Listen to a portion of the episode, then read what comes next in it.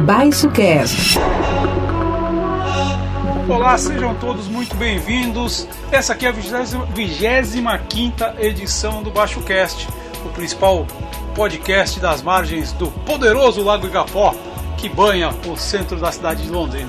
Banha entre aspas, né? Porque na verdade ele é um lago artificial, mas tudo bem. Vale pelo simbolismo. Né? As grandes civilizações têm grandes rios, o Tigre e o Eufrates lá na Babilônia, o Rio Nilo, lá no Egito. E nós temos aqui o Igapó em Londrina. E esse aqui é então um podcast importantíssimo das margens do Igapó. Eu trago aqui comigo, sem mais delongas, antes que eu pareça narrador de futebol translocado, trago aqui comigo, assim, eu estou sempre cercado pelos. pela galera aí da Cidade de Deus, né? Fábio Luporini. Olha, Silveira, Silveira, Silveira, muito obrigado por essa recepção calorosa e divina de um ateu cristão.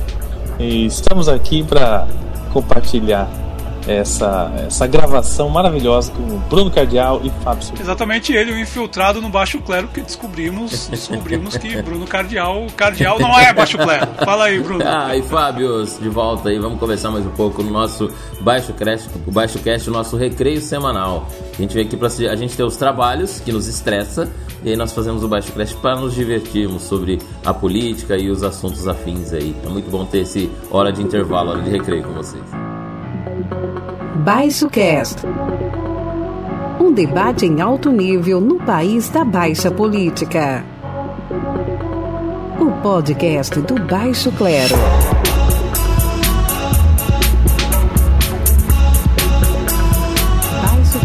Baixo Cast.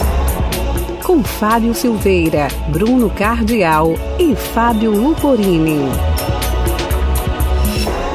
E a gente começa essa edição exatamente pelo baixíssimo clero. Vamos de Câmara Municipal. Parece que rolou uma revelação por lá, né?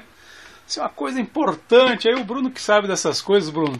Os caras... Bom, a Câmara precisa de tanto a gente reparar, né? Não porque a gente fala, mas de tanto o tempo passa e nós repararmos, os vereadores estão começando a criar fatos políticos para poder se pegar, se destacar um pouquinho. Afinal de contas, estamos a exatos 12 meses de uma campanha política.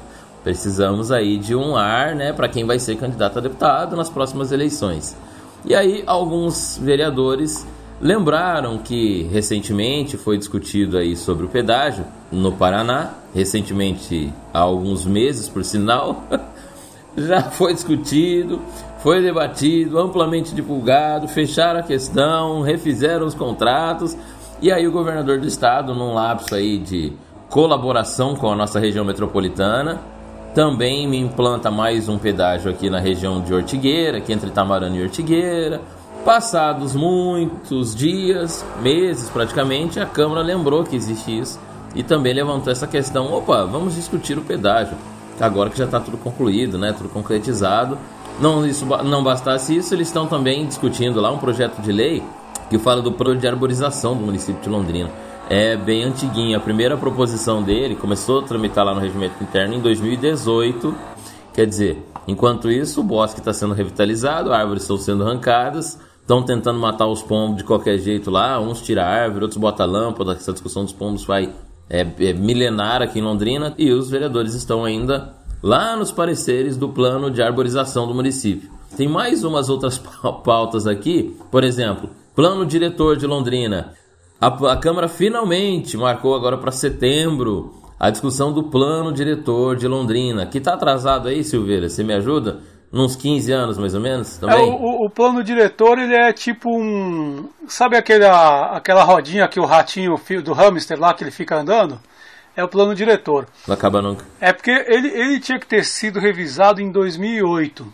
Aí acabaram de revisar ele, se não me engano, em 2000. Na gestão do Kiref acabaram. Kiref, é. Ali, acho que até o Kiref foi até 16. Ali, acho que 15, 16 acabaram de revisar o que era para ser revisado em 2008. Aí, 2018 deu mais 10 anos. E aí tinha que fazer outra revisão. E a gente já está preparando o próximo atraso, né? 2018, estamos em 21.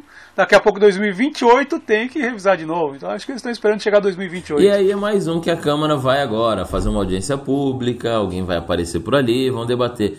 É, bom, então de tanto a gente falar que a Câmara não estava criando os fatos políticos, eles começaram a resgatar agora, só que tem um certo delay. Eu não sei se é pela internet, não, não, não entendendo essa Câmara. Se eles estão acordando agora, se eles. Não dá para entender. Que, onde que Bruno, são. isso que eu ia dizer para você. É, não sei se é por conta das sessões online, né? Que por causa da pandemia tá tudo online, não sei o que e tal, mas assim, você não vê é, e não sente o impacto das discussões que essa legislatura faz. Tipo assim, não muda nada na minha vida. Ou porque eles estão discutindo coisas atrasadas, ou porque eles estão eh, com esse delay aí que você falou, né? Tipo, mas, tipo assim, é, não interfere. Tipo assim, a sensação, né? Claro que as discussões que eles fazem lá, as votações, etc., em algum momento vão interferir na, na, na, no dia a dia das pessoas. Mas, assim, na prática, o que, que acontece, né? Tipo, é, é, ou também pode ser que é, essas discussões, muitas delas, sejam tão irrelevantes, aí você tem um grupinho meio bolsonarista ali que está discutindo umas coisas deslocadas da vida das pessoas que não servem para nada, sabe? E, e, aí você fala assim, meu Deus, quem, quem, que nós elegemos, né? Claro, um ou outro salva ali, mas a Câmara não é feita de um ou outro. A Câmara é feita daquele conjunto, daquele grupo que está ali teoricamente é, lutando pela cidade. Então o que se percebe é claro que é, estão fazendo isso de, de forma interesseira. Ou porque tem interesse eleitoral, ou porque tem interesse político, sei lá o que, enfim. E aí, Bruno Cardial, não é só na Câmara, vou lançar essa provocação aí, vou deixar hum, no ar. Vamos lá. Não é só na Câmara que tem gente se movimentando para as eleições de deputado. Ah, não. É, não, o pessoal está se movimentando por aí. Já tem assessor, assessor, é, como é que fala? Consultor político trabalhando aqui em Londrina. Londrina, esse ano, Fábio, vai vir pesadão aí. A, a eleição, as eleições de deputado vão vir com assessorias externas. Tem gente de Brasília, tem gente de São Paulo, tem gente de Curitiba trabalhando em Londrina já. Os caras estão investindo. Ano que vem a, a eleição vai ser pesadão. Estão investindo dinheiro mesmo, né? Desculpa, Silveira, mas estão investindo dinheiro mesmo. E não só em assessoria, consultoria, mas em mídia, em Instagram, é. em programas. Tá, tá, não, tá. pro ouvinte do Baixocast aí não é difícil. Quando você. Qualquer coisa que você vê publicado agora, por exemplo, Baixo Cast. Você vai ver o Baixo Cast lá, tá os nossos nomes e tal. Agora você vê lá, Baixo Cast do Fábio Silveira. E todo lugar o Fábio Silveira publica. Baixocast do Fábio Silveira. O Fábio Silveira tá fazendo. O Fábio Silveira não sei o quê. Quando vê o nome do cara muitas vezes, num outdoor, num panfletinho, num qualquer lugar, anota esse nome. Daqui a um ano você vai falar dele. Fábio Silveira para deputado, é Vamos mudar o logo do Baixocast, vai ser Baixocast por Fábio Silveira. Em minha defesa, eu tenho que dizer que, segundo Hannah Arendt, segundo os conceitos delas, dela, não, eu não sou o homem de ação. Estou fora Olha do domínio político. Eu queria fazer graça, mas o Luporini é um estraga prazer, me obriga a falar sério. Faça sua graça. Não, sobre, sobre, a câmera, o que eu ia falar é o seguinte, cara. É que eu acho que lá na Terra plana, eu acho que o provedor de internet não deve ser muito bom. Por isso que a galera fica meio perdida, né?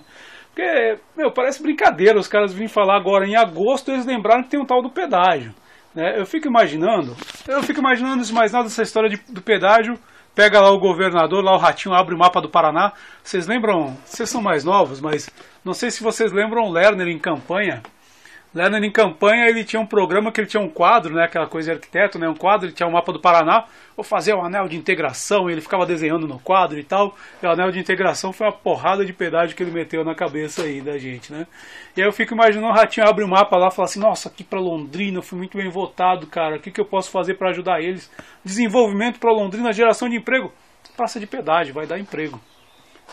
vai ver que foi isso que ele pensou eu fico imaginando que, que passa pela cabeça da, da, dos vereadores que não, não pensaram nisso. É claro, a gente não pode generalizar. Tem gente séria lá na Câmara? Tem gente séria lá na Câmara. Só que existe uma galera que opera numa outra frequência né, e que está aí disputando outras coisas. Eu vejo uma, uma perda, assim, uma fragilização, uma perda de relevância política da Câmara a partir do Kiref. A Câmara foi muito atuante nos anos Nedson, para o bem ou para o mal. Nos anos Barbosa, ela foi protagonista. Quando entra o Kiref com um discurso de pós-política, E aí a gente diferencia o pós do antipolítica. O pós-política é aquele discurso de ah não, a política está uma a origem dos dois é a mesma, né? a política está uma zona, a gente precisa mudar a política, os políticos profissionais, entre aspas, é, é, eles são ruins e tal, então chama os técnicos. E aí os técnicos entram, eles tomam decisões teoricamente técnicas, mas na verdade são políticas. Eles só afastam essas discussões de um debate público mais amplo. E aí os técnicos entram lá, dando as cartas tal. Eu acho que a partir desse discurso dos técnicos, que foi uma, uma, uma gestão mediana, de mediana para menos ali. Mas a partir do discurso dos técnicos, eles esvaziam o debate político. Eu vejo a Câmara se esvaziando politicamente a partir do Kiref. Na primeira gestão do Marcelo Berinatti, que eu brinco que é a segunda do Kiref, ou a primeira do Kiref foi a, ou, ou, ou, a gestão Kiref foi a primeira do Marcelo Berinatti. É uma brincadeira legal porque os dois lados ficam bravos. Mas na primeira gestão do, do Marcelo Berinatti aprofunda isso. E agora nesse contexto da eleição de 2020, por causa aí do, do, do neofascismo é, que, que governa o Brasil, tem vereadores que vêm aliados com esse discurso neo, neofascista, que estão lá para fazer guerra cultural e que não estão, como diz o Luporini, discutindo coisas que são do interesse da, da cidade. Quer dizer, eu vou discutir ah, não, lá, essa borda da terra plana aqui vai ter que ser assim, vai ter que rezar desse jeito, o crucifixo vai ser de tal forma, e não sei o que, vai ter que ser cinco terços e dez Ave Maria, não sei se estou falando bobagem, se está tudo dentro do mesmo pacote, enfim. E os caras estão preocupados com isso, com guerra cultural. Não estão preocupados em pensar a cidade. E aí a gente chega numa Câmara que ela vai perdendo força é, política e capacidade de discutir os problemas é, da cidade, como bem ou mal tinha tempos atrás. Né? Enfim, acho que é isso. Mas então, pela sua narrativa aí, pela sua construção, um bom legislativo depende de um mau executivo. Acho que acho que não obrigatoriamente. Os dois podem ser bons e se fiscalizar. Ah, mas daí seria em qual mundo que você está falando? É. Não, acho que ele está falando mais no sentido assim: o discurso pós ou antipolítica anula a atuação política da, da, da, própria Câmara. Não só da própria Câmara, né, mas de, de, do, do establishment político como um todo. É, porque esse debate político, político, no sentido político mesmo, de cutucar aqui, de cobrar da oposição ali, de não sei o que, de fazer um contraponto, etc., ele é muito saudável para o desenvolvimento né, da, da, da sociedade como um todo. Agora, esse é, negócio é de. Fundamental, é, né? Eu não sou. É, Exatamente. Eu não sou político, eu sou aqui combatendo a mamata. Eu não sei o que, a mamata vai acabar. Eu não sou... Cara, isso é, é, é, joga o debate político no ostracismo é, e que faz com que a própria sociedade fique inerte diante do que está acontecendo no Brasil, por exemplo, é, levando a discussão para o nacional. Mas aqui vale para o local também nós, como sociedade londrinense, nós estamos completamente inertes ou alheios ao que está acontecendo na Câmara. Né? É, malemar os veículos de comunicação estão cobrindo a Câmara. Alguns poucos cobrem a Câmara. É, mas, mas, assim, a população como um todo, cara, fala para mim aí, faz uma enquete no calçadão. Que, quem são os nossos vereadores? A gente não sabe quem que é. Então, mas agora eles estão querendo resgatar alguns temas com certo retardo, como eu disse aqui, né, para pegar um pouco mais e revelar um pouco mais desse cenário, desse nome deles. Afinal de contas, eles são alguns postulantes à Câmara, ao Legislativo Estadual daqui a alguns meses. O problema é o delay. Tem algumas coisas, por exemplo, nesse, nesse, nessa última sessão foi autorizada, instituída, né, a autorização da presença de doulas no trabalho de parto nas maternidades de Londrina. Né, isso foi uma discussão que foi feita lá na Câmara tal, e foi, foi oficializado. Alguns hospitais não aceitavam, então o acompanhamento que a mulher tem para a saúde da mulher, para a área da saúde, né, especificamente, é uma, é uma situação favorável, como algumas outras que a Câmara faz em áreas restritas aqui. Né? Então a gente vai que o avanço no, na causa animal, tem alguns pontos lá que avançou, outros avanços em algumas outras, mas é muito específica e coisas que não pode ser. Não posso considerar aqui pequenas, porque são importantes para as suas, só que são segmentadas. Enquanto que coisas municipais grandes, como o plano diretor, como essas outras coisas, vão passando. Né? Só que aí, como eu perguntei para Silveira, depende de um executivo para ter um bom legislativo. O Marcelo deitou na Câmara. Né? A maioria da Câmara é do prefeito, Marcelo Bellinati. Então, o que o Marcelo mandar para a Câmara, o que os, os, os secretários mandarem para a Câmara, o que rolar do Executivo especificamente para o Legislativo, passa. Enfim, as coisas do município passam tranquilamente. Então, o prefeito não está fazendo uma gestão com oposição, tem a maioria na Câmara que só fica esperando. A Câmara perdeu o papel de fiscalizadora. Ela está só esperando. Vamos ver lá o que o Executivo manda. Mandou? Vamos dar uma lida, olhada, beleza, passa. Vamos dar outra lida, outra olhada, beleza, passa. Quer dizer, não tem mais Câmara. Para fiscalizar o Executivo não tem. É, ela, ela, perdeu, ela perdeu relevância. Acho que sobre, sobre, esse, sobre esse debate da, da fragilização da política e de, e de onde que ela nos leva, a contribuição dela para esse caos que a gente vive, é, eu li eu li faz tempo já, eu dava aula na Pitágoras ainda, então isso faz muito tempo, faz, mais, faz uns quase 10 anos que eu saí de lá. Eu li um livro do Joe B. Thompson chamada, chamado Escândalo Político, Poder e Visibilidade na Era Midiática, na Era da Mídia. Ele estava discutindo o seguinte, claro que ele está falando isso aí em termos de norte global, né, esse livro foi lançado em 2001, mas que depois chegou aqui para a gente também. É, a partir dos anos 60, fim dos anos 60, 70, os partidos de classe, né, mais marcadamente ideológica, do ponto de vista ideológico, eles sofreram um declínio. E aí com isso os partidos conservadores e os partidos que eram de classe, eles caminharam tudo para o centro. E aí, com, como eles eram programaticamente parecidos, esses partidos, eles é, a disputa política passou a se dar não em cima de programas que eram divergentes. Né? Ah, o que, que tu vai fazer para. É, é, vamos, vamos, vamos ampliar o estado de bem-estar social ou vamos reduzir o estado de bem-estar social? Esse debate é, acabou, acabou se, se perdendo, que foi um pouco o que aconteceu. É, é, acho que seria injusto dizer, mas acho que passou um pouco isso quando a, quando a polarização era PT e PSDB. Né? Depois ela começou a se distanciar um pouco, né? mas nos primeiros anos era, eram próximos ali os programas. Depois eles foram se diferenciando um pouco mais, o PSDB foi indo mais para a direita.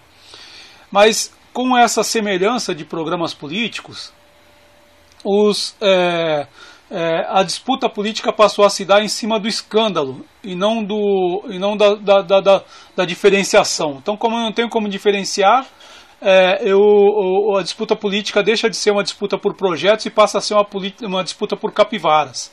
E tanto a esquerda quanto a direita fizeram esse discurso, né? o PT para subir ao poder, fazer o discurso contra a corrupção, o PSDB também na oposição fazer o discurso contra a corrupção. E é óbvio que a corrupção ela é importante de ser combatida, mas quando ela se torna o tema central do debate político, esvazia-se politicamente e, inclusive, o diagnóstico de, do, que o Joe B. Thompson faz nesse livro que saiu em 2001 aqui no Brasil é de que é, a tendência desse esvaziamento da política por meio do debate via escândalo é de é, corroer as instituições democráticas. Tanto que né, a gente chegou até onde chegou. Qual, qual é o principal discurso dos apoiadores aí do, do capiroto aí que está à frente do governo federal? O discurso é assim: não tem corrupção, estamos sem corrupção há dois anos e não sei quanto.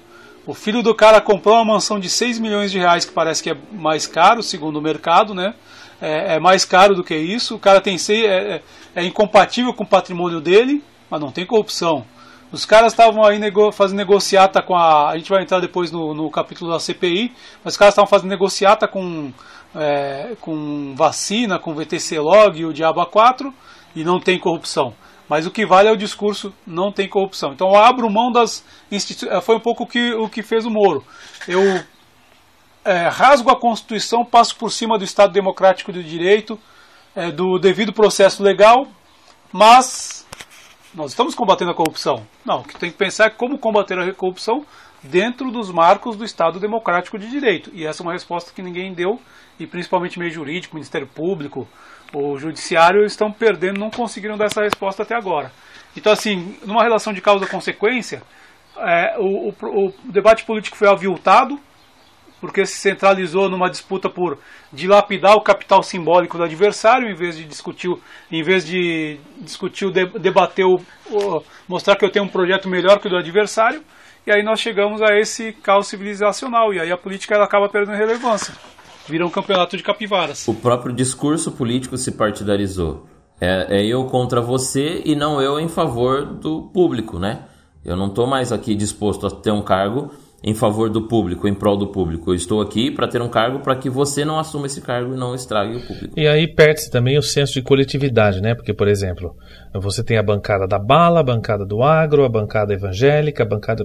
Porra, os caras estão ali não para legislar em favor de bancadas ou de grupos ou de, né, de, de, de, de setores, mas eles estão ali para legislar em favor de uma sociedade inteira, que é complexa, que, que tem disparidades, diferenças, que tem grupos diferentes, que tem contradições, etc. Então, assim, é, eu acho que nesse sentido, quando vem um discurso antipolítica, é, é porque o, o, o povo está cansado disso. Mas, ao mesmo tempo, esse discurso antipolítica, ele é, neutraliza o povo, no sentido de que não cobra. Não me, não me, não me cabe na cabeça fazer uma passeata em favor de um presidente. Porque o presidente ele está lá não para ser bajulado. O presidente, qualquer cargo político, eles estão lá para fazer o trabalho deles e, e, tem que fazer passeata para cobrar o trabalho deles, não para vamos para a rua em favor. É, protesto em favor, né? É, exatamente. Não se faz protesto em favor. Desde quando acontece isso, cara? Não, não é nem em favor, é para autorizar. Eu autorizo você pode trabalhar. Pô, eu achei que o meu voto fosse isso. Já. Exato. É, então assim. O, Quer dizer, o meu não. Você veja, os caras dão, os caras dão um valor tão grande ao protesto em favor, né? E, e desvalorizam o próprio voto. Né? O voto tem que vir carregado desse peso da responsabilidade. Né? Então, é no voto que você autoriza, né? exatamente. Né? Na ação do voto. Mas eu, eu penso que aqui em Londrina, os nossos vereadores entenderam como é que faz política pelo menos como é que faz campanha política. Porque a gente fala do esvaziamento do debate aqui no, no cenário da Câmara, só que está todo mundo cuidando muito bem da sua base. Né? Eu já falei isso aqui. Quem trabalhava lá com o discurso bolsonarista continua postando, publicando, fazendo discurso. Quem ganhou em prol do bem-estar animal continua cuidando dos cachorrinhos, dos gatinhos, dos cavalos na rua. Quem ganhou em prol é, da educação continua trabalhando pela educação, indo lá na, nas reuniões agora de de, dos assuntos, né, por conta da, da aula à distância, não sei o que. Então, as bases estão bem cuidadas, viu? Comidinha tá dada, leitinho tá dado, o discurso está feito, tá todo mundo bem alimentado. Então, na próxima campanha eu conto com vocês. As bases estão bem cuidadas. Quem ganhou no meio religioso continua levantando o discurso que a própria religião né, favorece, enfim. Só não está bem cuidado o debate amplo, público sobre a cidade de Londrina. O resto está é, certo. E a sociedade ela não é uma embora ela seja plural, né? Tu não resolve, tu não discute, tu não pensa a sociedade por segmentos. Só, na, só nas especificidades, tu tem que pensar geral. Para pensar dá trabalho, né, Exatamente, né, mas para campanha é, Silveira, a gente sabe, a gente já fez campanha aqui, todo mundo já trabalhou em campanha. Para pensar, o que, que basta para você ser eleito? Fazer o bem pela cidade? Não, só cuidar da mesma base que te elegeu. Tá ótimo. Eles vão te eleger de novo.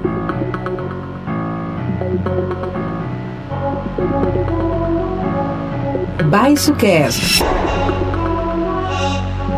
Mas mudando de, de agenda aqui, é, até a gente foi, eu queria voltar nesse assunto, como é que, como é, que é? Vai ter muito investimento, a galera vai botar dinheiro na, na eleição? O que, que vocês estão percebendo aí de bastidores? Rapaz, é bem forte, hein? Ô, ô Silveira, as pessoas, desculpa, Bruno, as pessoas já estão investindo dinheiro. Não vão esperar chegar lá, ainda mais com, com esse aumento do fundão eleitoral aí, é, que vai permitir um pouco mais de aporte, mas assim, por fora, as pessoas já estão investindo, investindo capital próprio, capital de, de, de empresa. E, rapaz, olha, as pessoas já estão investindo em construir, por exemplo, investir em dinheiro, em construir uma imagem, né, em, em, em é, é conquistar um público, um número de seguidores, não sei o quê. Mas estão investindo pesado mesmo. É, é, é, é gente, gente de assessoria de imprensa, é gente de, de vídeo, é, é Instagram, é rede social. É, é investindo pesado mesmo pelo que eu tenho visto assim e tenho percebido, já está acontecendo isso. Bruno, você ia falar e eu cortei. É isso, não, é isso aí. Tem muita gente já que está se apostando as suas fichinhas e, na verdade, a briga política ficou forte, porque agora é, a gente tem partidos muito fortes aí já se organizando para as próximas eleições. Né? Os partidos que pegaram um cenário grande, que, que, que, se ampliaram aí cada vez mais nas últimas eleições, que até poucos anos atrás eram novinhos. Né? Então a gente pega aí o próprio PSC, que agora recebeu o, o, o pai e filha Canziani, né? já tinha um bloco forte com o B, o D pelo menos nas últimas eleições, né? PSC, PSD, PSB, agora aproxima a família Canziani e também tem um flerte aí, diz os bastidores, com o próprio PP. Aliás, voltando até a pauta local, Silveira, a briga grande vai ser para a presidência da Câmara de Vereadores nesses próximos dois anos. Porque se o prefeito Marcelo Bellinati acorda um dia e fala: Ah, eu vou tentar disputar essa eleição aí, é, fica aí a presidência da Câmara de Vereadores com uma grande importância. Talvez o PP, eu não sei como o PP enxerga o João Mendonça, o nosso vice-prefeito, mas pode ser que o João Mendonça também não participe da, da, da titularidade da prefeitura caso o Marcelo saia. Aí o pre presidente da Câmara de Vereadores vai ter um importante papel por dois anos, que é tocar a Prefeitura de Londrina, né? Ou pelo menos, se for com o vice-prefeito, ele vai ser um bom coadjuvante ali. Então a presidência da Câmara de Vereadores de Londrina está sendo negociada já para a próxima legislatura. Isso é num pacotão que vem partido por trás, protagonismo por trás e campanhas a deputado também. Como eu dizia, consultores estão trabalhando em Londrina, vindos de fora. Então, e dinheiro, já está indo muito dinheiro, porque por enquanto é dinheiro privado, não tem dinheiro público ainda, não é o dinheiro do. do então quem e tem não está sendo, não está sendo, como é que fala? Não está sendo declarado esse dinheiro, né, Bruno? Não, Obviamente, não, né? Não, porque é um investimento privado. É o Fábio Silveira fazendo ali a imagem dele, professor, a imagem dele, empresário, a imagem dele. Isso aí é dinheiro privado. Então, é uma espécie de pré-campanha privada, que é plenamente permitido, porque no, o Fábio Silveira é presidente do sindicato tal, é dono da empresa tal, então ele cresce o cenário com o bolso dele. Só que depois vem o fundão para dar uma engordadinha aí nesse pacote, e daí, inclusive, isso está nas contas dos postulantes a deputado. A conta com o dinheirão, que para ali também. Não vem muito, muito, muita coisa. Isso não. me faz lembrar de Lobão, que diz assim: Mas o risco corre fácil quando a grana corre solta. O nome da música é Vida Bandida. É isso que está acontecendo, né? O risco correndo fácil. E quem, não, quem ainda é do baixo clero das campanhas, que é os presidentes de associação de moradores, assim, que não tem muito recurso, que é um professor ali, que é uma pessoa pública, porém, que fala, ah, é, você é candidato.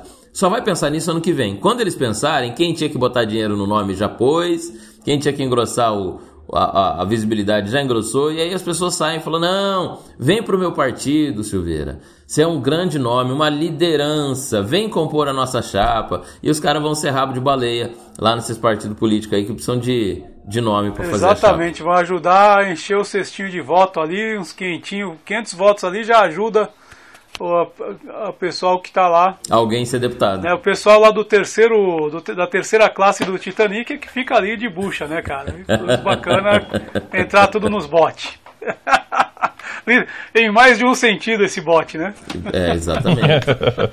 Silveira, você não acha que o prefeito Marcelo Bellinati seria um bom um bom dois cargos, vice-governador e secretário estadual de saúde? Eu acho, eu acho. Numa reeleição de Ratinho Júnior? É, eu sei, mas eu acho que é, seria uma manobra arriscada para ele, né? Ele deixa uma gestão na metade, pela metade, né? Fica aquela coisa meio caça, Metsu Kassab, Metsu José Serra, né? É, Dória, aqueles caras, ah, ficou lá dois anos, tal, tu elege para quatro, ele fica dois.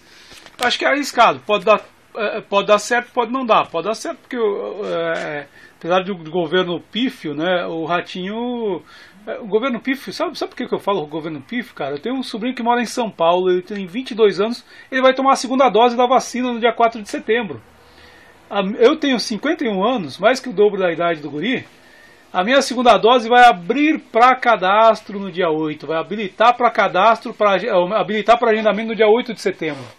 Ou seja, o ratinho tem medo de contrariar o Bolsonaro, vai ver que é por isso que a vacinação anda a passos de é, de formiga e sem vontade aqui, em, aqui no Paraná.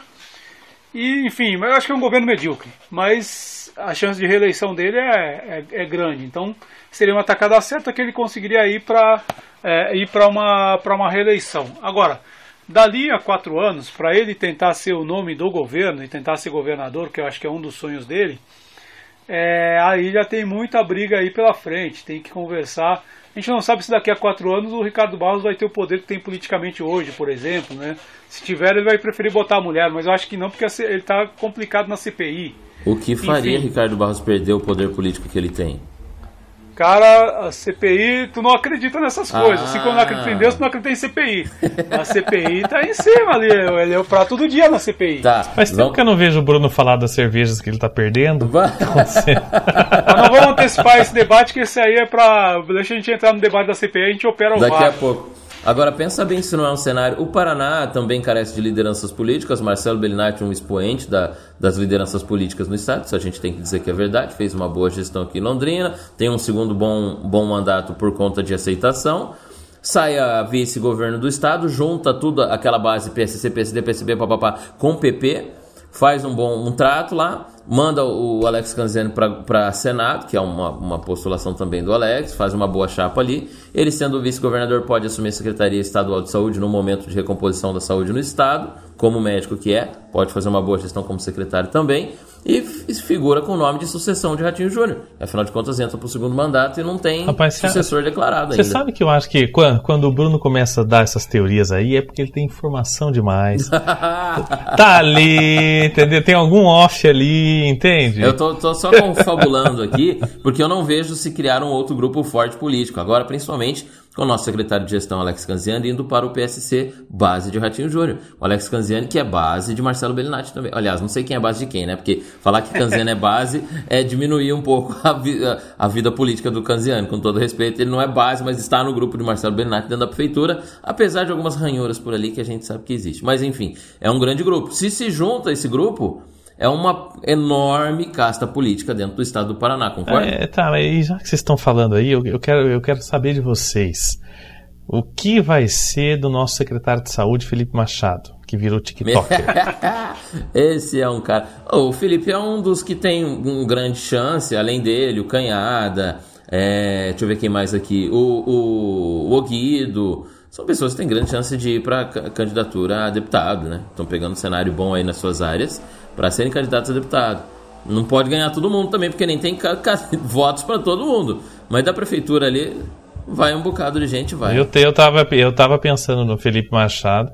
Eu tava pensando no Felipe Machado na prefeitura mesmo. Assumindo a prefeitura como sucessor do Marcelo, será? Eu acho, é, até porque é o seguinte, essa coalizão Marcelo Bellinati e Alex Canziani, cobra comendo cobra, o Alex, o sonho dele é ser prefeito em Londrina, né? É, é, prefeito de Londrina. Ele perdeu um pouco esse timing quando ele foi vice do Bellinati, porque ele aparecia aí como um candidato a herdeiro do Moreira, que era o outro polo dessa disputa. Ele aí ele dorme como outro como sucessor do Moreira e acorda como vice do Antônio Bellinati.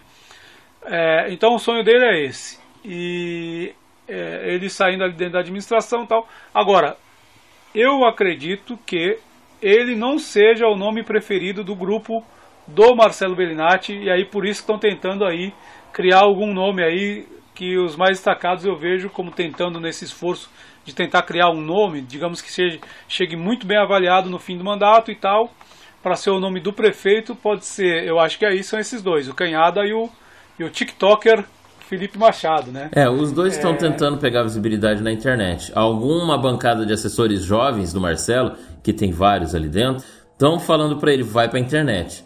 Só que a internet, volto a dizer que é uma, a tecnologia não é ferramenta, a tecnologia é cultura.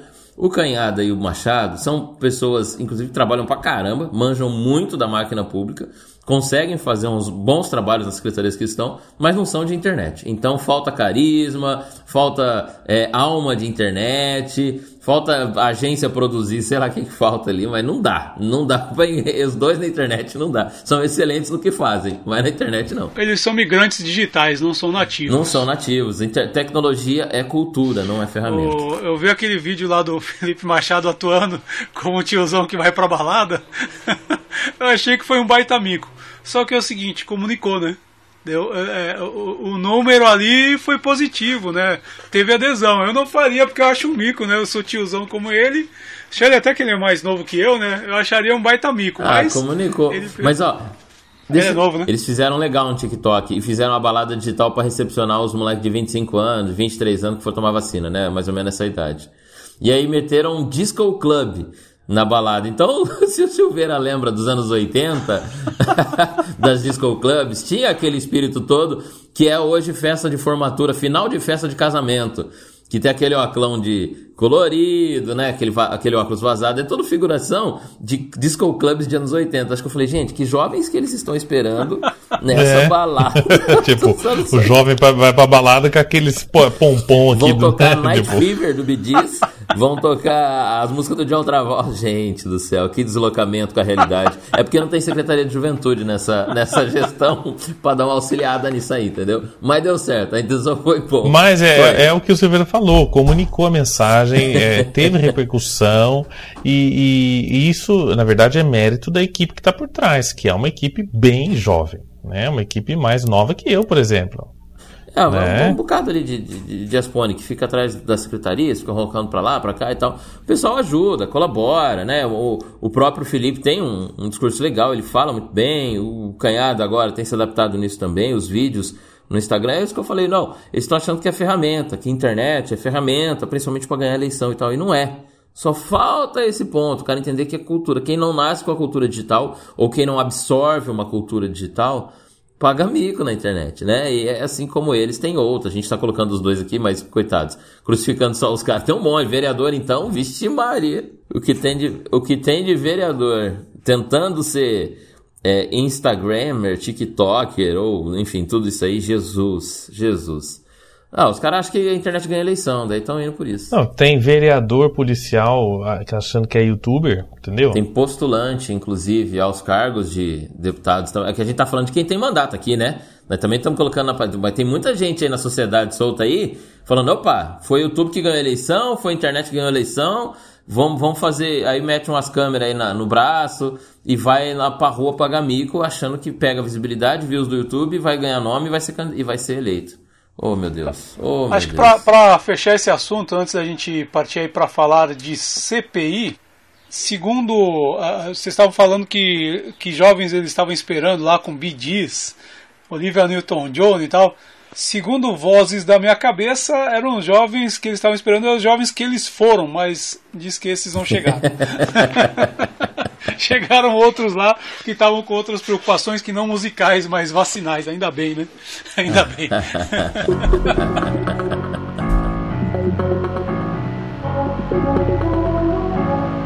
Baixo Cast. É, tá chegando aquele momento da gente da gente. Não, não, não, não. Conferir o VAR. Não, não. Conferir o VAR da CPI.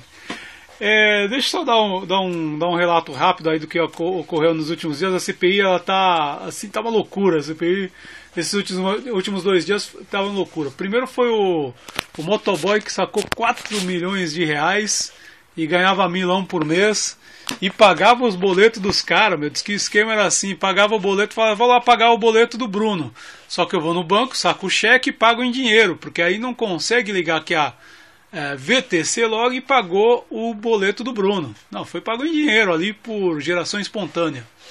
E fora que diz que ele frequentava, depois de fazer esses saques, ele frequentava ali, passava com essa grana toda ali na maleta da moto, passava por endereços digamos assim, concorridos então, de Brasília. Deixa eu abrir um parênteses rapidinho para não perder o gancho do seu assunto, Silveira, sem te interromper e já te interrompendo.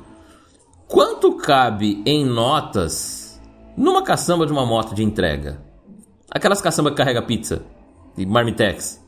Em, quanto cabe em nota? Será que cabe 400 mil? Igual teve um do, do Cara, onde esse cara enviou tanta nota, tanto dinheiro assim? Não cabe numa caçamba daquela. Ele foi escoltado por uma Kombi. Onde é que foi essas notas? A dinheiro? classificação indicativa do, do podcast não permite que eu responda essa pergunta. teve, um, teve um senador apoiador do governo que arrumou a solução criativa para esconder dinheiro. Mas o problema é que as notas, assim, elas saíram meio que. Mal cheirosas. Freadas, saiu com freada na nota.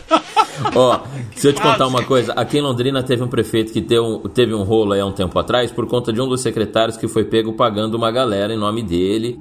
Na época que esse secretário caiu, é, rolou uma conversa de bastidor exatamente nesse sentido. Falou, porra, meu, você precisa pagar alguém? Faz o seguinte, eu preciso dar um dinheiro de propina pro Fábio Silveira. Chama um motoboy, pega a mochila de criança, põe o dinheiro lá dentro, fala assim, ô motoboy, entrega isso aqui, fazendo favor, lá na casa do Fábio Silveira, que é a mochila do filho dele, ele esqueceu aqui em casa, e ele precisa pra aula, tal. O motoboy vai levar, se pegar no caminho, não é meu, não é seu, não é de ninguém, é do motoboy. Se não pegar no caminho, chegou lá na bolsa de criança, na bolsa do seu filho, em qualquer outra coisa, beleza. Parece que os caras sacaram isso lá. Agora a CPI tá. Só que assim, excederam um pouquinho no volume de nota, entendeu? Que foi além de uma mochila. Cara, 400 e poucos mil num saque único teve lá. Onde esse cara botou 400... É que eu não tenho a mínima noção de quanto é 400 mil reais em nota. eu não tenho. Eu não tenho nem noção de quanto é 400 mil reais na vida. Imagina em nota. Eu também, assim, esse é um... Onde esse cara pôs na moto? Esse, esse é um valor inimaginável também para mim. Mas aí tem a segunda coisa da, da CPI, que também é igualmente hilária, porque tem um cidadão lá que se chama Marconi Albernaz Ribeiro. Esse Marconi é da Precisa, o motoboy é da, a, da VTC Log. VTC Log é um rolo que é o seguinte: uma empresa de logística, como diz o nome, né, Log. Quando entrou o esse maringaense cujo nome está me fugindo, Barros. mas que é o Ricardo Barros. Quando entrou o Ricardo Barros para o Ministério da Saúde na gestão temerária de Temer, ele falou assim: Ah, olha só, esse Ministério da Saúde aqui ele tem uma logística sensacional logística própria, distribui vacina para tudo quanto é canto, tem geladeiras e tudo e tal. E o Brasil sempre fez campanhas de vacinação com muito sucesso. Tem uma coisa que funciona no Brasil é campanha de vacinação. Até isso eles avacalharam agora, né? Tá ok? E, e, e, agora também que vai faltar luz, imagina como é que vai conservar as, as vacinas, né? Estão ferrados.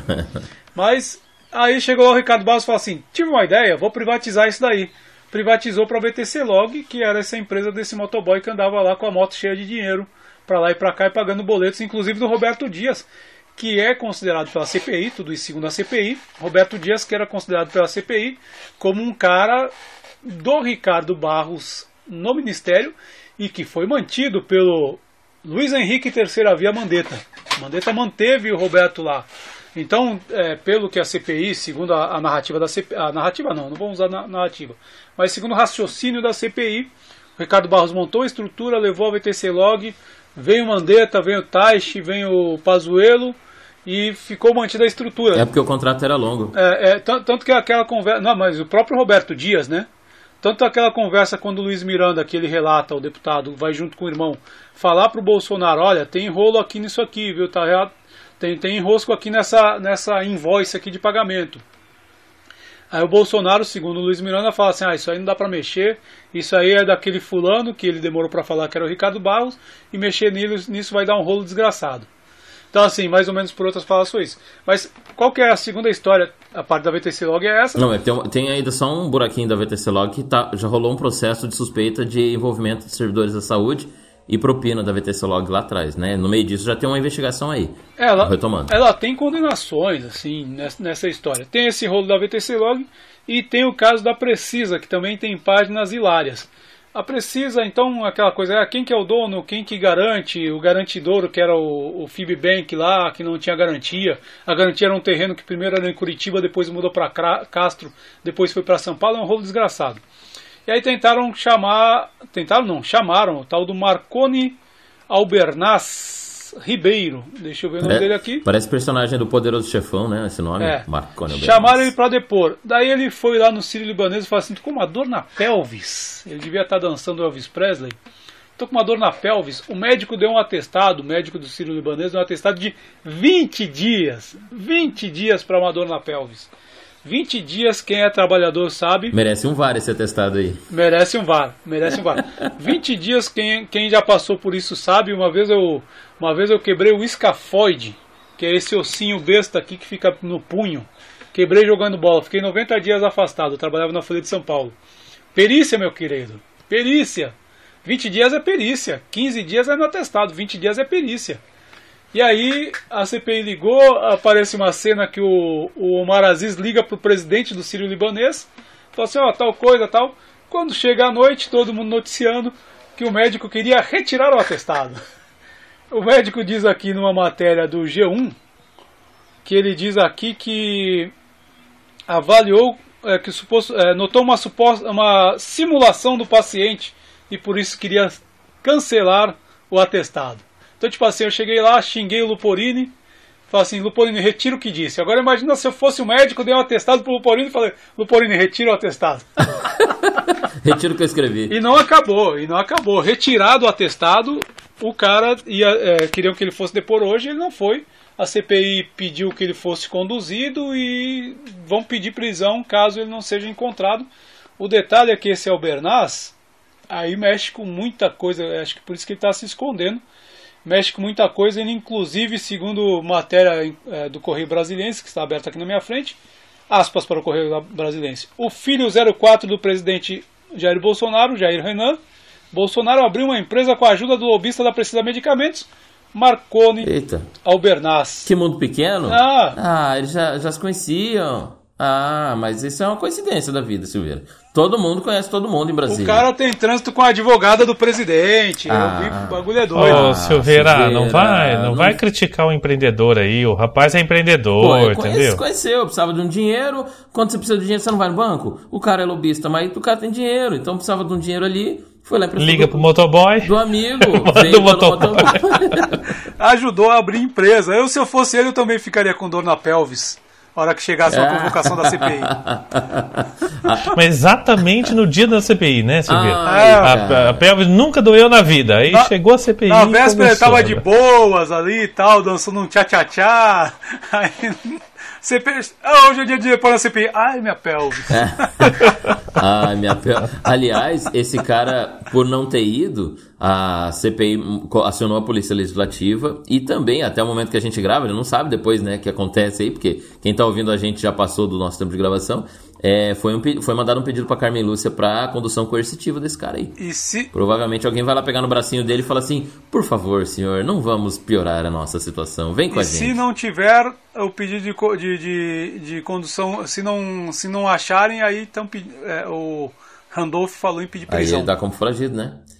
Que foi acionado pela justiça. Aí, igual o Lula fez. Lembra quando o Lula, a primeira vez que os caras falavam, vai ser preso? Era uma condição coercitiva só, né? A polícia foi lá, catou ele pro bracinho e levou ele. Foi uma... É desse jeito que vai ser aí o lobista com o nome de mafioso italiano. Mas há, mas há diferença entre as condições coercitivas, que a condição coercitiva é assim, vai depor. Aí a Dom Miguel, fiquei com dor na pelvis, é a condição coercitiva. Na verdade, o, o Lula não é, é, deram con, condição coercitiva de cara, É. sem ele ter se recusado a depor. Né? É. Depois foi cobrado do Moro, o Moro com aquela voz de marreco fala assim, Quê? ah, que eu quis proteger ele. Ah, veja bem, eu tô aqui sumindo. Mas, é, mas a lógica é essa, né? Fala assim, vai depor.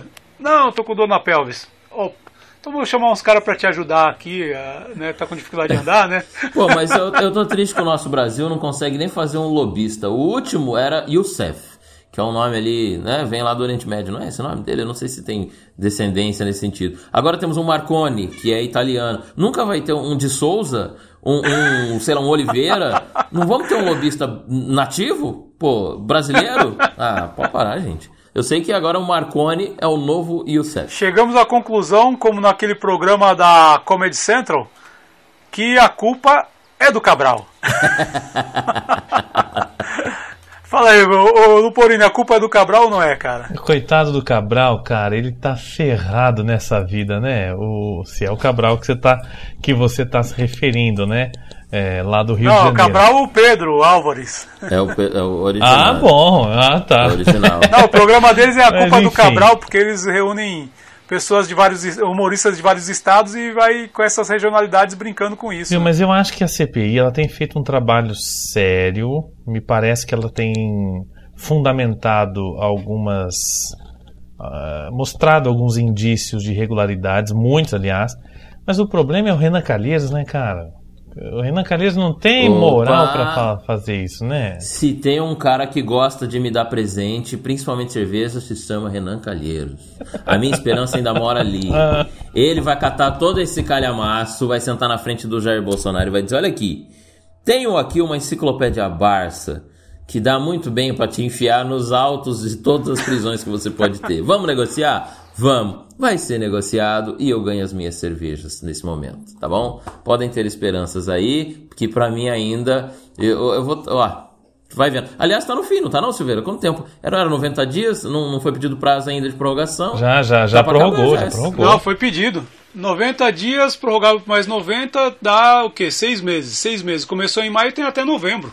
Pô, e na verdade, eu quero to- Quero tomar esse ano ainda. Na verdade, quando os caras dão um migué como esse aí do, da, da, da dor na pelvis, eles falam assim, não tem importância, a gente tem até novembro para essa CPI tem tempo. É, é, a história do motoboy, eles não queriam, estavam enrolando para motoboy. O, o ministro Cássio Conká do Supremo, ele deu uma decisão para o cara não ir na CPI. Imagina. Não, não, é, todo mundo tá falando, pode ficar calado, deu uma decisão para não ir. A CPI falou assim, beleza, nós temos aí até novembro para acabar, né? Vocês que sabem, a gente vai ficar esperando, vai recorrer, tal, não sei o quê. Aí o cara apareceu no dia seguinte para depor. Porque, na perspectiva do, do, do, do, governo, imagina mais 90 dias de CPI. O cara vai ter que inventar o quê? Que, é, sei lá, combater, fazer guerra cultural em Marte, porque não vai ter. O repertório de, doido, de doideira tá no fim, né, cara? Ninguém é tão criativo assim. Cara, sabe quando você, a gente é criança, vai brincar na rua e faz alguma cagada, a mãe pega o chinelo e fica no portão. Fábio, vem pra dentro. Aí você olha a mãe no portão com chinelo e fala, pô, eu vou ter que passar por ali, não vai ter jeito. Não, vou esperar mais um pouco, eu vou entrar depois. Mas daí anoitece e a mãe tá no portão com chinelo ainda. Aí você fala, meu Deus do céu, eu vou ter que passar ali agora. Olha os lados, fala, se eu for pra casa da minha tia, não tem jeito, eu tenho que ir pra minha casa. É mais ou menos isso. Na CPI tá lá com o chinelo na mão. Fala, não, vocês vêm, fica tranquilo. Até novembro passa, atestado, passa tudo. Ótima metáfora. Muito bom. É bem isso. É bem isso que tá acontecendo. Baixo Cast. Vamos tocar aí para tentar tocar para os finalmente. Por fim, tem o 7 de setembro, né? Tem essa loucura geral. Queria saber como é. A gente já falou um pouco aqui de protesto a favor e tal, Não. mas na verdade esse protesto a favor é uma tentativa de, de, de, golpe, que até aqui foi um pouco, deu uma segurada até um pouco tal. Vixe, Maria. O que, que vocês estão esperando para o 7 de setembro, galera? Nossa, eu já estoquei papel higiênico, com, comprei comida, eu fiz um armazém novo aqui, desmontei o quarto do meu filho aqui em casa, botei prateleira, estoquei comida, porque vai parar, né, o Brasil? Vai parar tudo. Vai parar. Vai parar e tudo. outra, o Bruno, eu não sei você, mas eu já troquei o carburador do meu tanque de guerra, entendeu? Para não passar vergonha na rua no 7 de setembro. Ai, gente, ó, a gente já foi aqui. Ô, Luciano, Cara... você fez política estudantil na sua juventude? Você foi de, de Grêmio, essas coisas? Não. não. A política, não, não. Política partidária e prática, não. Mas de repente eu faço agora com o meu tanquinho aqui. Não, não. O que eu, o que eu ia dizer é o seguinte: o Silveira eu sei que foi de movimentos de juventude e da universitários e, e secundaristas e tal, também participei. E movimento mesmo na rua era essa época aí. Sabe aqueles velhos que falam, no meu tempo? Era isso falando. Porque, cara, desculpa aí, desde de, dos movimentos da, da do, do, último que teve, daquele da Dilma, que realmente foi muito grande, né? Pra cá, velho, acabou. O nome de passeata, de paralisação, de manifesto, tudo que é similar a isso aí. 3-1 no Mille, buzinando, umas pessoas com, balançando bandeira. A Higienópolis nunca mais foi fechada igual, né, antigamente, parada ali a rotatória, trava tudo. Nem, nem, o, nem o Corinthians consegue fechar a Higienópolis mais, rapaz. É pra isso que o Corinthians tem que ganhar, né? Não tem ganhado. Olha aqui, ó. Só o Corinthians conseguiu fechar Higienópolis. Essa é a verdade. Só o Corinthians, entendeu? A gente precisa ganhar outra Libertadores aí para fechar de novo. Porque, meu, não dá mais para acreditar em passeata em movimento. Agora desvirtuaram, fizeram passeata a favor. Ah, gente, passeata boa era de movimento estudantil. Parava tudo, pintava todo mundo, dava loucura, polícia em volta, imprensa cobrindo, tudo. Agora não dá mais. Vai esperar o quê de um 7 de setembro, gente? Para. Vamos, vamos se preocupar com a gasolina, que tá em média de 7 reais no tanque de combustível aí do brasileiro, no, no Brasil inteiro, inclusive, tirando a média para lá e para cá, 7 reais. Vamos nos preocupar com a crise hídrica. Afinal de contas, lá no começo cortaram o nosso o nosso horário de verão, falando que não influenciava em nada o horário de verão no consumo do brasileiro. Agora estamos aí. Não choveu, não tem horário de verão, estamos na quarta bandeira vermelha. Ó, Bruno, eu queria falar isso porque eu fico puto, eu gosto do horário de verão. E aí vem um, uns, uns cínicos sem vergonha, sem moral, para pedir pra gente economizar energia, para usar mais a luz natural, cara.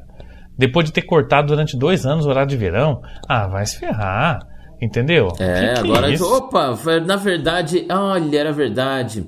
Horário de verão funcionava mesmo. Até teve um pedido de revogação. Nossa, para economizar, o governo volta com o horário de verão. Ah, vai se ferrar, cara.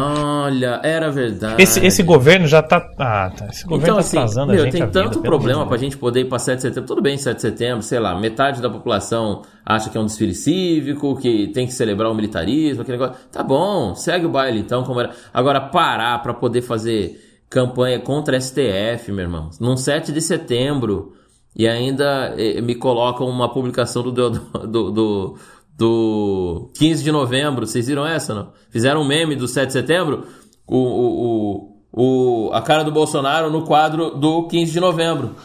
Assim, com ele, não, vamos pra rua, é a cara do Bolsonaro, só que era do, que- o quadro do 15 de novembro, do Deodoro Fonseca. Olha, eu, eu queria que os nossos ouvintes eles tivessem acesso às imagens aqui, Bruno, porque a sua representação do quadro do, do 15 de novembro com a cara do Bolsonaro foi sensacional. Eu perdi o time do print aqui. Viu, né? Merecia um print. então, segundo, não- ninguém sabe nem o porquê ir pra rua no 7 de setembro. Ah, vamos pedir a saída do STF. Na nossa época, né, Silveiro? O que, que acontecia com o manifesto? Você ficava manifestando até a causa mudar. Então vamos ficar lá travando a rua até mudar. Será que eles vão ficar na rua até desmontarem o STF? Porque daí começa em 7 de setembro não tem data pra acabar. Né? Igual o Brizola ficou preso lá no palácio, no, no- lá no Rio Grande do Sul, Palácio do Governo do Rio Grande do Sul. Fica preso. Piratini. continua no Piratini. Fica lá até mudar. Então, vai começar em 7 de setembro, então fica aí, até o STF sair. Senão, pô, que movimento é esse? Mas eu, eu acho assim, né? é, duas coisas, né? Tem um comentário que é irresistível, né? Que a, a, a extrema-direita brasileira é muito ignorante, né? E, aliás, na verdade, essa, essa extrema-direita que se criou no mundo é um, um monte de gente imbecil, baseada em teoria conspiratória. Gente doida mesmo, desvairada, né? Porque, na verdade, os caras não sabem a diferença da proclamação da República para a independência, né? Então, é a coisa... Enfim, mas o que vale é a imagem, né? Eles não estão aí para entender história, eles estão aí para usar a imagem. Mas eu acho que eu, eu vejo com um pouco mais de preocupação esse, esse 7 de setembro. É, os caras estavam. tão- O Bolsonaro ele está tentando dar um golpe. Já se comenta que talvez o, o problema já. O, o 7 de setembro de 2021, que eu acho que ainda está perigoso, mas deu uma certa esvaziada. A Thaís Oyama, esses dias na Folha de São Paulo, é, ela tem muita fonte militar, diz que o serviço de inteligência ti- diz que de 7 ba- tinha baixado para 5, isso há uns dois dias atrás, o risco de, de algum problema grave lá em Brasília. Então está caindo um pouco porque o, o- o Supremo agiu, pegou lá o Sérgio Reis, fanfarrão, a gente comentou no outro episódio, né? Pegou o Sérgio, Sérgio Reis e colocou no devido lugar, né? Porque eu acho que criticar ministro Supremo, ok. Agora falar vou te tirar na porrada, aí já, é- já é diferente. É, A, a liberdade de expressão ela não é absoluta para o cara falar esse tipo de merda ou para propor golpe, etc. Enfim.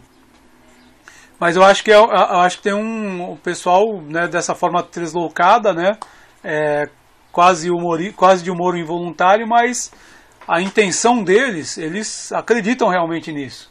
Né? A- O, problema, na verdade, eu acho que como vocês colocaram, né, ah, o cara vai fazer protesto a favor. Tá, ele quer que o Bolsonaro dê o golpe. Tá, qual é o programa do golpe? É, a gasolina já está em seis reais, em sete, seis, quase se- sete reais em alguns lugares do Brasil. Querem chegar a 15?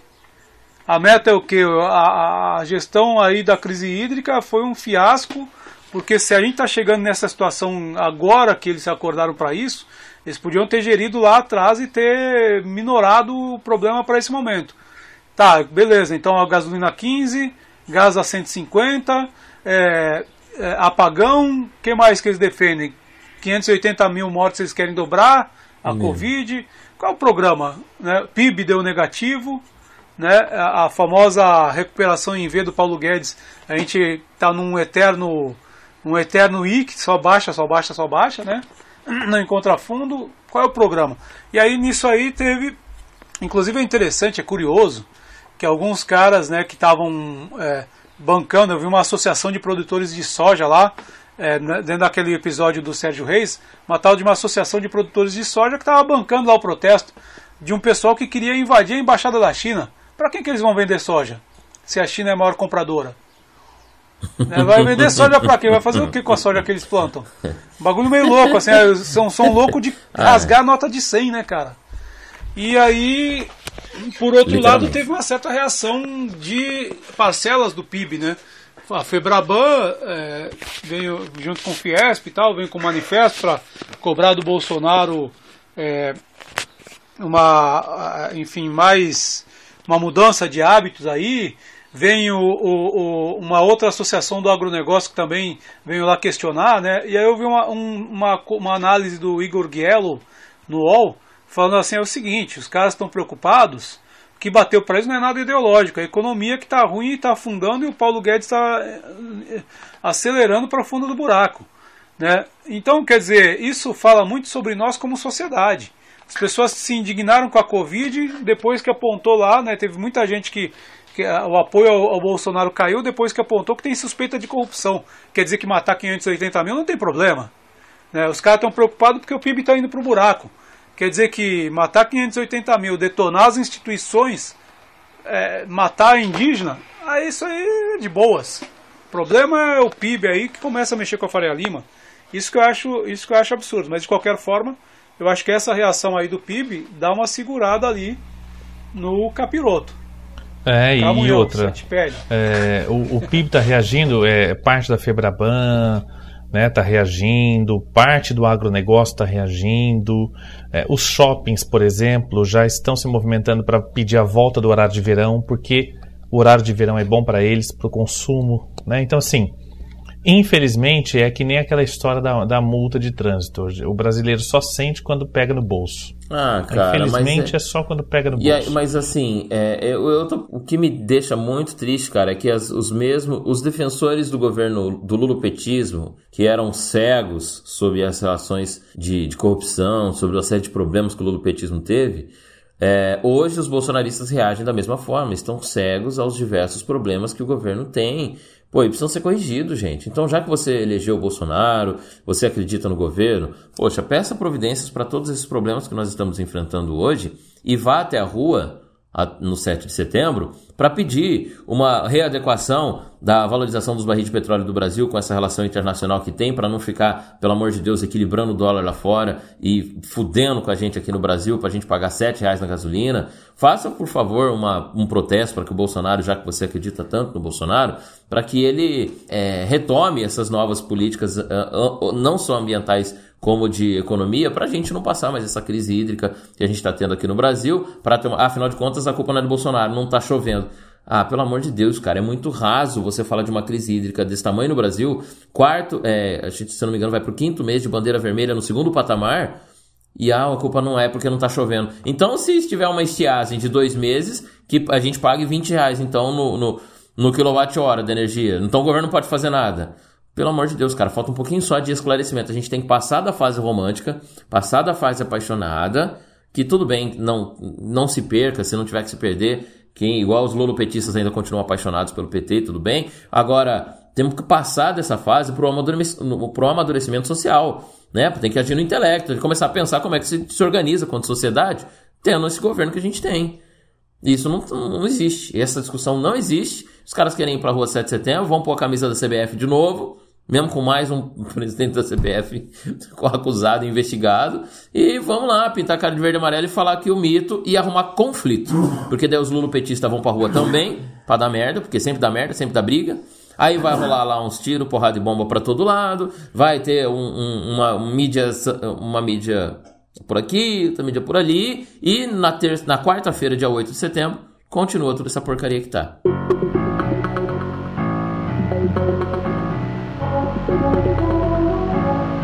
Baixo Cast.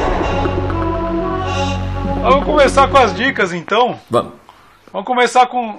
Quem, quem quer começar aí dar o pontapé inicial? Eu, eu dou, Silveira. Eu tenho várias aqui. Ia lá. A minha, a minha primeira dica é o seguinte: não sei quando que a gente você vai ouvir esse, esse podcast que o Baixo Cast, mas é La Casa de Papel, cuja primeira parte da última temporada estreia no, no dia, dia 4, não, dia 3, 3 de setembro.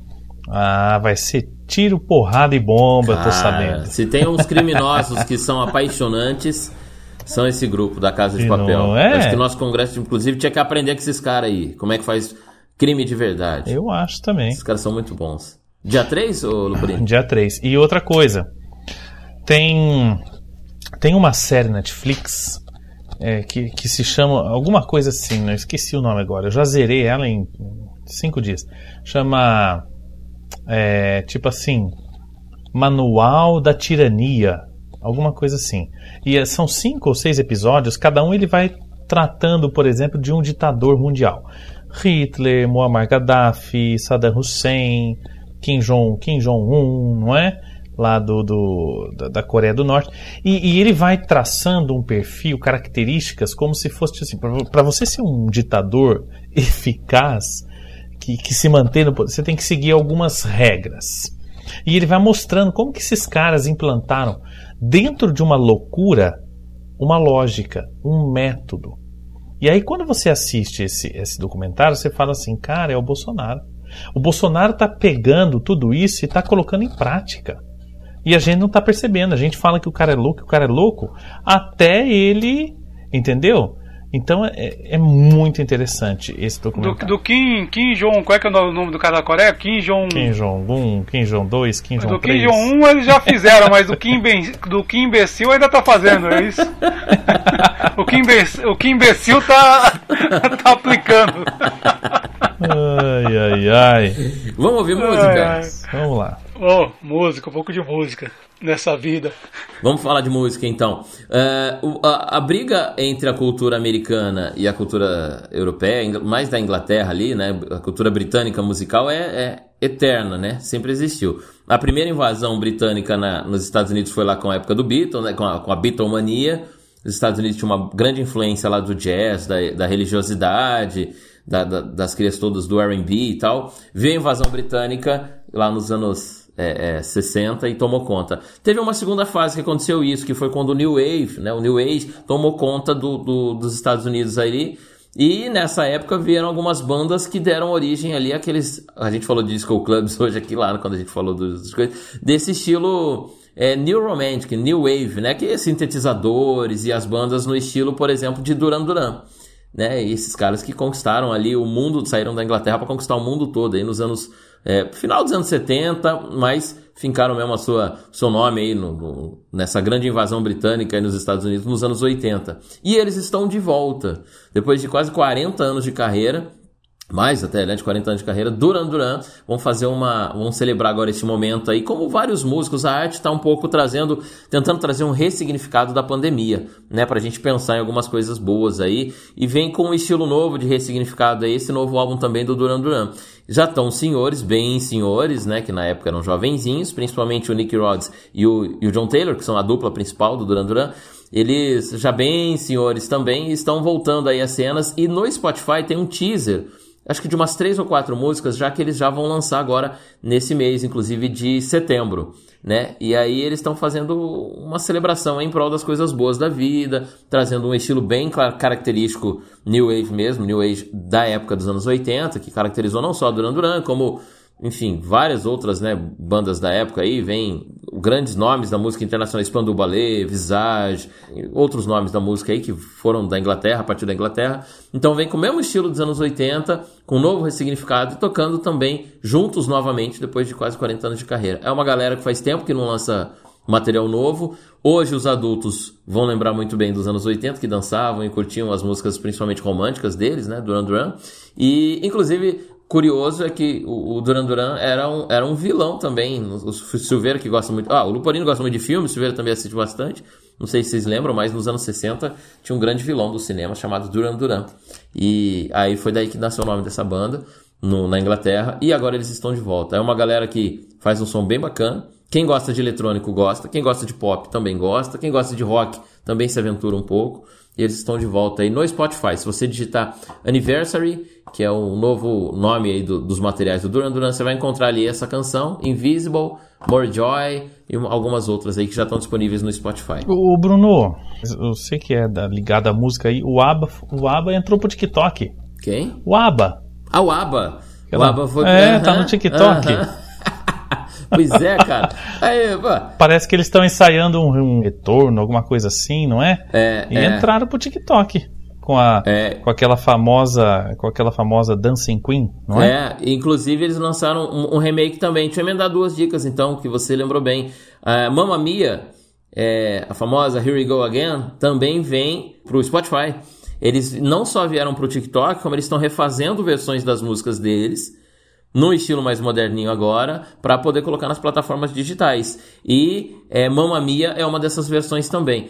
O do TikTok é o Dancing Queen, na versão original ainda, né? Mas ali rolam os rumores que eles vão fazer todas essas canções com cara de 2021, né? Ou seja, cara de pós 2020, que lá se vão 40 anos, e vem também para as mídias sociais. Então também outros quarentões aí, quarentões de carreira, né? Porque eles têm idade muito mais que isso. Outras carreiras de 40 anos atrás aí estão vindo, é exatamente, o ABBA também vem. Uma das músicas é Mamma Mia, se você procurar no Spotify ou no, no YouTube, acho que deve ter também, é Mamma Mia com versão pós-2020. Bom, essa, essa dica me trouxe uma preocupação, porque se o Aba tá no TikTok. O Felipe Machado tá no TikTok, a gente vai ter que ir pra lá também. tá todo mundo no TikTok, porra? Ai, sacanagem. Mas é o seguinte, para além, da, para além do, do direito à piada, é, a minha dica é um, é um livro que eu estou acabando de ler, vou ler exatamente hoje.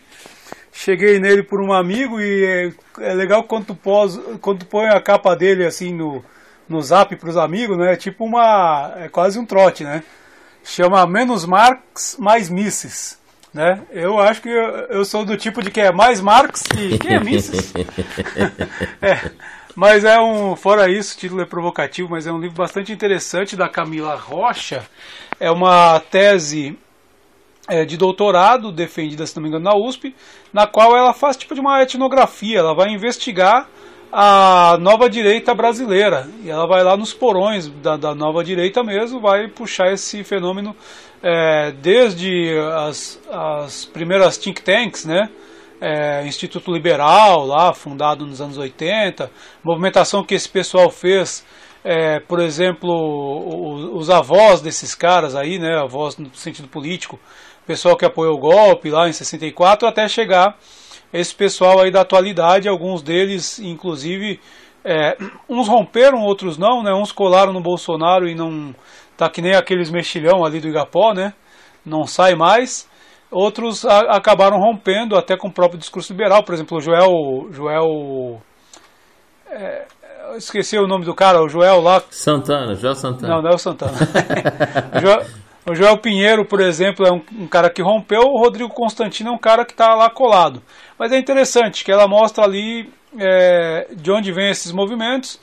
Tem passagens por Londrina, tem algumas coisas interessantes ali. Ela mostra que o estilo é, polemista adotado pelo Olavo de Carvalho, que é um, que é um cara que vai unir toda essa galera, né? É, o astrólogo Olavo de Carvalho e ela vai mostrar lá que ele vai buscar o estilo polemista no Cadeia, no Dalborga, que quem é de Londrina sabe que o Dalborga saiu daqui, né? Para o bem ou para o mal. Mais para o mal do que para o bem, mas saiu daqui. é, mas enfim, com aquele discurso né, do, contra é, né, é, bandido bom é bandido morto, etc. Né, enfim.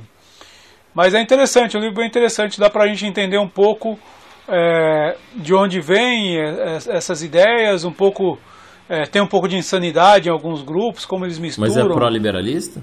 É pró-liberalista? Porque para ter um Mises aí, lá da escola austríaca, tem que ser. Não, não, é que esse é o slogan, né? O Mises é o, é o slogan. É, o slogan é provocativo, mas não é um filme, não é um livro laudatório desses, é, desses movimentos. Hum. É um livro que tenta compreender de onde eles vieram, mas a própria autora ela não é, ela não se identifica com essas ideias.